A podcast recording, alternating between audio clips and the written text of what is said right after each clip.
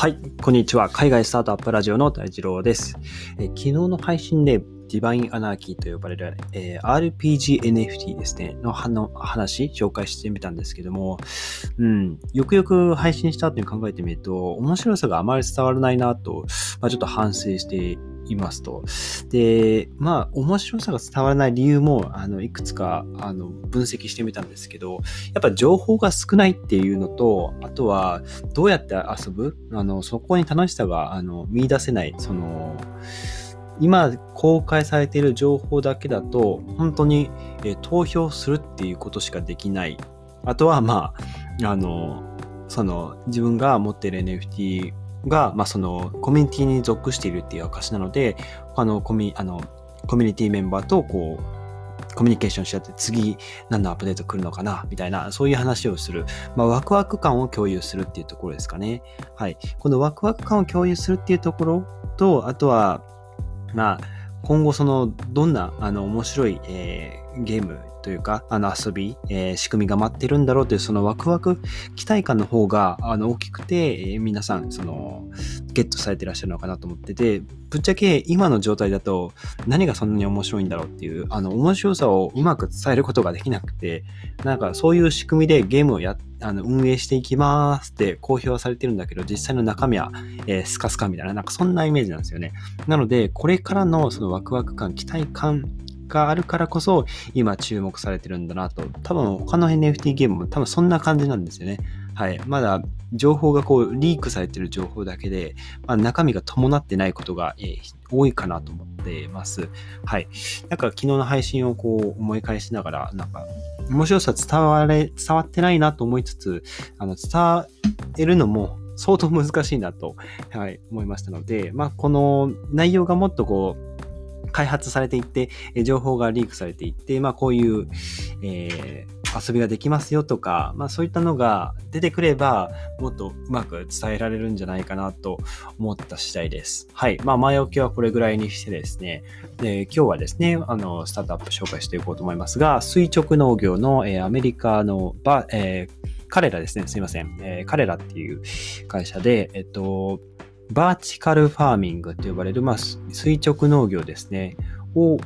やっている会社でですね、アメリカのフロリダ州に本社を置いていて、で、直近で SPAC を通じて、えー、ナスダックに上場をする計画、あの、検討しているようです。で、えっと、まあ、すでに、えっと、上場はしてたんですよね。他の多分、あの、取引所に、あの、証券所に、えー、上場してるみたいなんですけども、えー、 Agrico Acquisition Corp っていう会社と、えー、まあ、あの、 SPAC を利用して、えー、合併計画を、えー、発表したっていうところで、えー、まあ、要は、この、 Kalera っていう会社がもっとこう事業拡大していきたいんですけども、まあ、お金がないっぽくて、で、この Agrico Acquisition Corp がお金持ってるので、 SPAC でその2社がこう合体して、一つのまあ、 Kalera なのか Agrico なのか分かりませんが、え、資金調達をして、今後、その垂直農業を行って、その工場ですね。まあ、これを、え増やしていく、え予定です。今現在は4つ、あのまあ、工場と言ったんですけど、正しくは農場ですね。この農場を4つから10個に増やしていくための、まあ、資金を、えー、このスパックの上場で獲得しようとしているところらしいです。はい。で、えっと、この彼ら自体は、えっと、農業の内容としては、あの、葉っぱ、リーフィーグリーンいわゆるそのレタスとか、まあ、そういったあの葉っぱ、ナッパで言うんですかね。葉っぱ系のその、えーと、野菜を育てているというところで、えー、まあちょっとこれ僕もまだ知識が浅くて申し訳ないんですけど、まあその植物によってその垂直農業を行うその、まあ、設備がだいぶ異なってくるかなと思ってて、まあ、例えば、まあ、キュウリとかナスとかそういう、なんていうんですかね、あの、その枝というか、つるというか、あの棒、棒があってそれにこう巻きつくような感じで、実がなる場合か、まあ、レタスとかだと普通にこう、地面からこう生えるっていう感じなんですか。はい。あの、なんですかね、木とかこう、枝に実る系の植物と、まあ、普通に、えー、まあ、土の中で育つパターンの野菜とって、多分その、まあ、根菜とかナッパとかそういう種類によって育て方、あの設備が変わるのかなと思っていて、まあ、この彼らっていうのは、まあ、基本的にレタスとか、まあ、そういうナッパ系を育てているというところですね。まあ、もちろん、そのね、植物によっては、まあ、大根とか、それぐらいになっていくと、地中深くまでですね、まあ、成長していくわけですから、やっぱり、その垂直にこう育てていくっていうのは、その根っこがこう育っていく高さを出してあげないといけないから、そうですよね。例えば縦にその大根を、え、1、2、3、4、5個とかこう育てていくってなると、一つの棚が非常に棚の高さが非常に高くなってきますよね。で、それ用の土も用意しないといけないっていう状況になるかなと思うんで、うん、やっぱなかなか難しいなって、えー、思いましたね。この垂直農業を見て。で、実はその垂直農業、このバーティカルファーミング、僕もあの初めて調べたので、えー、実際どういうもんかっていうのを、えー、ざっくり概要ですね、えー、説明できればと思うんですけど、いわゆるその高さのある、えー、建築物をまあ使って、いわゆるその農場を作っていくと。で、えっと、まあ、その平たい畑とか、その温室で、え、野菜を栽培する代わりに、その都会の、えー、いわゆる高層ビルとか、えー、まあ、輸送用のコンテナとか、あとはその、まあ、使われなくなった倉庫とか、まあ、そういった、えー、施設を使って、えーまあ、高さですね、利用して垂直に、えーまあ、農作物を、えー、育てていくというとこで、まあ、今までのその農業に比べると広い土地がいらなくて、まあ、その縦に高さがあれば、えー植物育てることができますよっていうのが一番の特徴ですね。土地をまあ節約するというか狭い土地でも縦に空間を使うことで、え、農作物を育てることができますよっていうのですね。で、えっと、まあ、農場には、えー、この僕の配信のサムネイルにもなってると思うんですけども、えー、まあ人工のその蛍光灯というか、こう、光ですね。人工光っていうんですかね。自然光に、えー、相対して、えー、人工で作った光なんで人工光だと思うんですけど、その、この人工光を、まあ、その、自然光と、その、いわゆるその農場をガラス張りにしておけば、あの太陽の光も浴びせることができるし、で、夜中その、まあ、人工で作った光も浴びせることができるしっていうことで、結構その野菜を育てるその効率も良くなるわけですよ。ここが、あの、ここも、まあ、メリットの二つ目かなと思います。はい。で、その、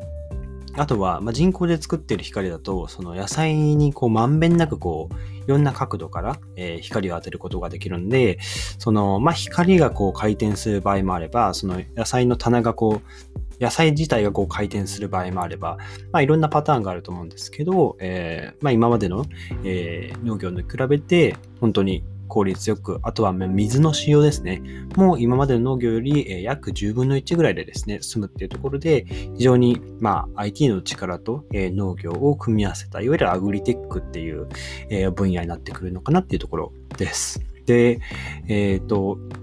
まあ、説明長くなりましたが、メリットとデメリット、ざ簡単に、えー、話しておくと、あの、やっぱり天候に左右されなくなりますね。一年中、一年中も作物、を作っていくことができるところと、あとは、あの、フードマイルっていうのを、まあ、削減することができると。いわゆるその、よくアメリカとかで、そのカリフォルニアとかで生産されたものを、じゃあ、ワシントンに、持っていきますよってなったら、めっちゃ距離ありますよね。うん。飛行機に乗せるわけにもいかないですし、あの、トラックで長距離こう輸送していくと、えっ、と、まあ、要は生産地でこう収穫したのに、え現地ついて棚に並ぶ時にはもうレタスしなしなでもう栄養素どころじゃねえよっていう感じで食べれんのかこれという感じですね。まあ下手したらちょっと腐ってんじゃないかっていうぐらい、あのまあ鮮度が落ちるということで、まあ、その生産地と消費地をまあ近づけることができることで、近づけることで、いわゆるその輸送コストと、あとはまあ、輸送中に排出される CO2 とか、まあそういったものも削減できるというところですね。はい。なので、ワシントンで消費されるなら、ワシントンの近くで農場を建てて、そこで育てて、えー、まあ近くで、えー、まあ植物、えー、農作物を送ればいいじゃないかという、あの、本当に効率化ですね。で、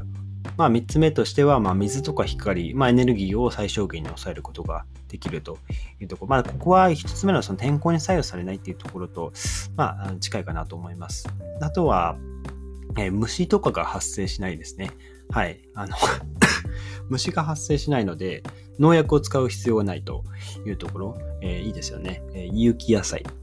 っていうんでしたっけ？はい。無農薬の野菜だと非常に、まあ人体にも影響ないし、子供にも安心して食べさせられるかなと思うので、まあ垂直農業で作った野菜ですよとかっていう、まあそういうラベルが貼られるようになるかもしれないですね。はい。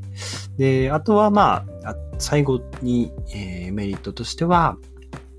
まあ、農家の方のですね、えー、まあその、作業のリスクですね。えー、まあ、機械で事故したりとか、あの、まあ、あるのかわかんないですけど、まあ、野生動物にこう襲われたりとか、イノシシとか、まあそういったところに、えー、襲われたりする危険性もなくなったりすると思うので、えー、農家の方も、えー、安心してこの農場、えー、垂直農業で作った、えー、まあ、畑って言えばいいんですかね。畑で、えー、野菜を送り出すことができるという感じです。で、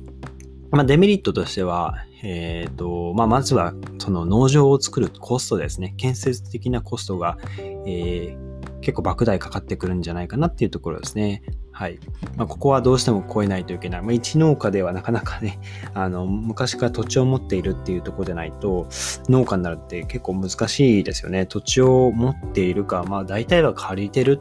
と思うんですけどね。あの、昔ながらその、土地の地主ではない限り、まあ、先祖代々その農家の方たちって、まあ、親の仕事を引き継いで農家になるじゃないですか。はい。それ以外の方は、基本的に、あの、農地を借りて、えー、耕すっていう、まあ、それが一般的だと思いますが、はい。まあ、建設コストがかかると。で、あとは、まあ、まあ、虫がいないので、あの、まあ、野菜、え植物によっては、その、まあ、受粉とか、まあ、そういったものが、えー、コストかかると。えっ、と、この間僕もテレビで、あの、宇宙開発のあの、野口さんですだっけ？あの方が出てたやつで、宇宙空間でその植物を作るために、えー、いろいろその研究開発している、えー、大学のスタートアップがあるっていうあのテレビ見たんですけど、あの、イチゴをですね、もう全部全自動で作るってやつ見たんですよ。で、こう、あの、綿棒かな？綿棒で、その、蜂のその受粉をするのを代わりにこう綿棒でこう、花のこう花粉を取っていって、で、その、えー、めしべかおしべかちょっと忘れちゃいましたけど、どっちかにこうつけていくと。で、そうすると、いちごがこう、どんどん実っていくっていう感じで、あの、機械がこう、いちごの状態を回りながら、こう、受粉をしていって、で、最後そのいちごをこう、まあ、刈り取るというとこまで全自動でしていくっていう。はい。まあ、ここですね。あの、植物によっては、その、まあ、その植物によに合わせた、また、なんですかね、受粉をさせるための機械を作らなきゃいけないとか、まあそういったコストも別でかかってくるかもしれないですね。虫がいない代わりに、あの、植物、えー、果物とか育たないっていう、うん、なんかこう矛盾してますけどね。はい、そういったところもあるかなと思います。で、あとは、うん、まあ、技術的なところにだいぶ依存してくるので、なんかこう、停電したりとか、まあそういった事故があると、もう全部全滅してしまう可能性もあるかな。あのとせっかく育てた農作物がその農場全部が全滅してしまうとか、まあそういった可能性はなきにしもあらずかなっていうところですね。はい。まあデメリットとしてはそんな感じだと思います。はい。というところでですね、バーティカル農業。ちょっと僕も、えー、バーティカルファーミングか初めて調べてみましたが、はい。こういったところまだキャッチアップして紹介していこうと思います。ということで、えー、YouTube も貼っていますので、えー、さっき話したような、えー、カリフォルニアで収穫して、えワシントン、ニューヨークに持っていくみたいな、なんかそういう今の現実ですね、え人口はどんどん増え続けるのに、えまあ、供給する食べ物が少なくなっていますよっていう、まあ、そういった現状、まあ、課題からこうやって解決していきますよっていう、まあ、YouTube 動画ですね、彼らの、はい、ございますので、チェックしてみてはいかがでしょうか。ということで、今日は、えー、バーティカルファーミングですね。垂直農業のアメリカ、えー、の企業、彼らですね、紹介してみました。今日のエピソード役に立ったらいいなと思ったら、ぜひフォローをよろしくお願いします。それでは皆さん、素敵な一日をお過ごしください。また明日お会いしましょう。